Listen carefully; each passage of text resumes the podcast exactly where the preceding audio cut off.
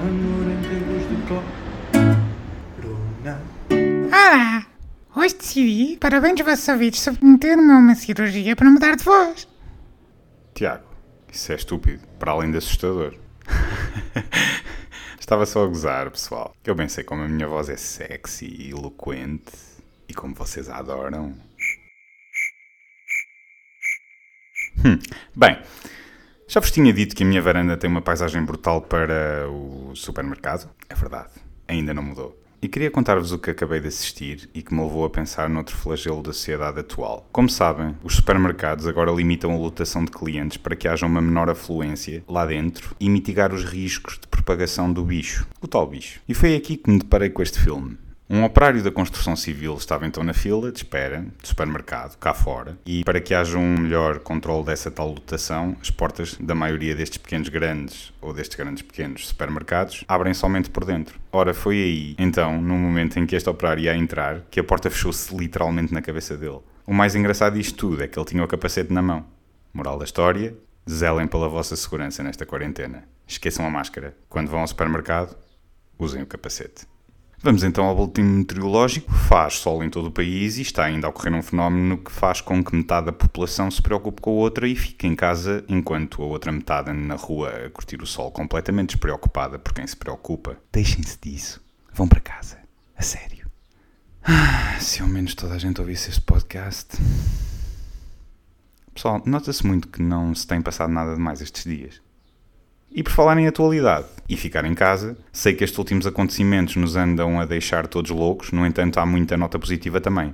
Uma ouvinte nossa que está de quarentena voluntária, enquanto esta ainda não é obrigatória, mas que vai passar mesmo a ser, apesar de não querer tornar-me repetitivo, partilhou connosco que, através desta situação, está a aproveitar melhor para conhecer os seus vizinhos. Hoje deu-se conta que o que até agora, ao ouvir o que lhe parecia ser um vizinho com um bebê ou uma criança com alguma deficiência cognitiva, era afinal um papagaio que ainda não tinha aprendido a falar. E aprendeu hoje a dizer: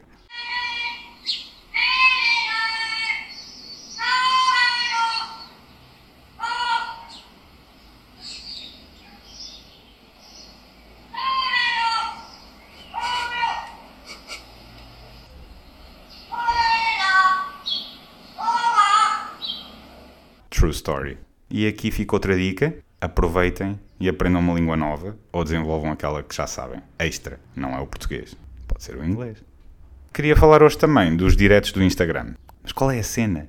Porquê é que são todos à mesma hora? Será isto o futuro das guerras de audiências? É que por este andar a TV já deve ter menos audiências às 23, nos 4.377.512,7 canais juntos, do que os live do Instagram em Portugal.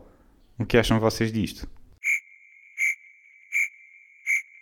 Pois, está tudo lá agora, não é? Não faz mal. Com licença então que eu vou fazer um direto também, para ver se a audiência sobe mais um pouco. Olá, caros ouvintes espectadores, eh, bem-vindos a mais um direto do Instagram. Decidi hoje ligar a um amigo meu que já não liga há muito tempo e que querei trazer alguma parvoíce para este direto.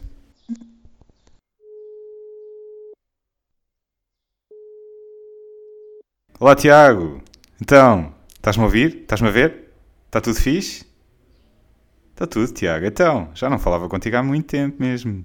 É verdade. Olha, não é que temos um espectador já? Vamos ver se conseguimos falar com ele. Olá, Tiago. Hum, acho que saiu. Bem, é o que há. Se calhar é melhor desligar, não é?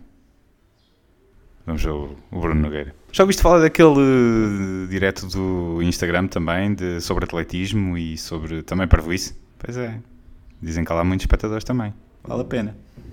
O Instagram dele é Diogo J. Antunes e convida atletas para partilharem as suas histórias. Acreditem que vale a pena. Desculpa, Bruno Nogueira, mas acho que tens um concorrente à altura. Bem, pessoal, e foi isto. Foi o Instagram Live em direto para uma pessoa que teve sensivelmente 2 segundos e saiu. Vamos então ver os outros. 377.487 diretos que estão a acontecer. Tchau! E PS, o pensamento do dia. Se no fim do arco-íris há um pote com ouro, o que é que haverá no início? Hashtag parem de desenhar arco-íris, por favor, e de criar hashtags parvo como este, obrigado. E este pensamento foi um barra 2, meio meu. Mas se souberem o que está no início, ou se quiserem que o vosso pensamento seja partilhado também, enviem mensagem para o meu Instagram, t underscore pers, t aquela linha que está por baixo pers, ou para a página de Facebook, a voar pelo mundo. Daqui para aí, muito amor em tempos de corona. Corta. Disse corta.